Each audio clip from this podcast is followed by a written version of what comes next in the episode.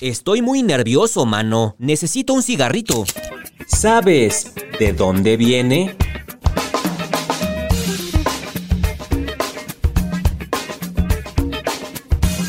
El cigarro.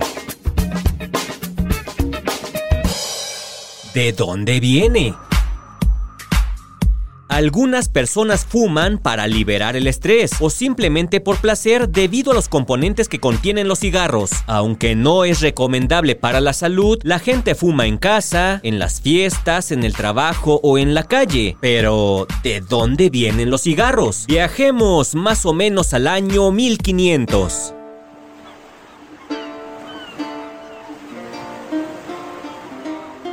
Después del segundo viaje de Colón por el Nuevo Mundo, llevó a Europa nuevas adquisiciones que allá serían muy llamativas, entre ellas el tabaco. Esta planta estaba en casi todo el continente americano y sus habitantes tenían una fuerte interacción con ella. En sus diarios, Cristóbal Colón relata que veía a los nativos consumiendo tabaco. Cristóbal nos narra.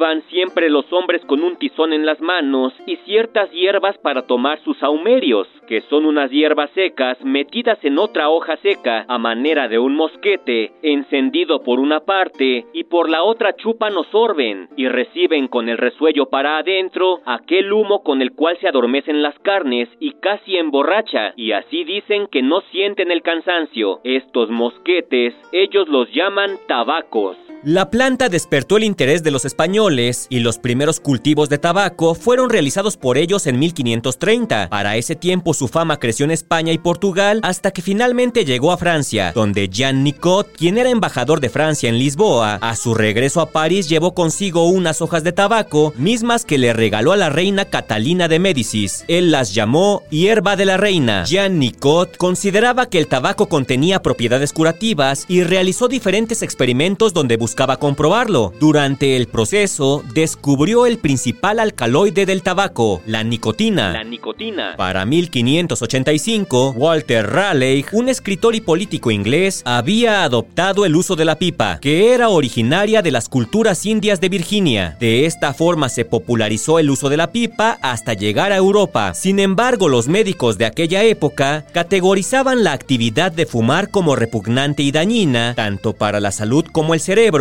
y peligrosa para los pulmones. Esa apreciación no ha cambiado mucho, pero fue en 1825 cuando se empezaron a producir los primeros cigarrillos de papel manufacturados y empaquetados. En 1830 se extendió su consumo por toda Europa, principalmente entre las mujeres, gracias a que el papel español con el que se envolvían las hojas secas de tabaco tenía un leve aroma a licor, además de un estampado con vivos colores. Tres años más tarde se empezaron a distribuir los cigarros en cajetillas. Es aquí cuando se le denomina cigarrillo o cigarrito, que proviene de la palabra cigarro, llamado así por su parecido con la cigarra.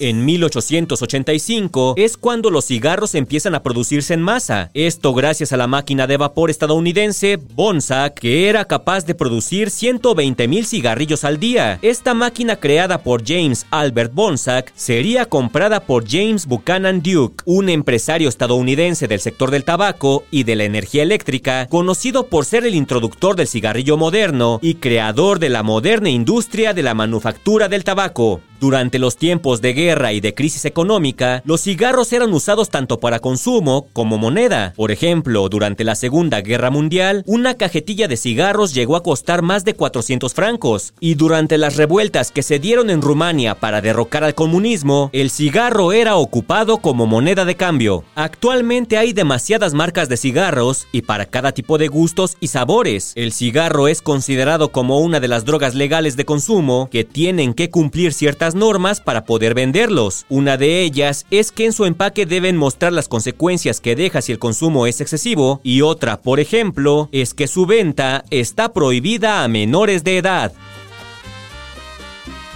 ¿De dónde viene? Un podcast de El Universal. Y ya lo saben amigos, si fuman, no manejen. ¿O cómo era?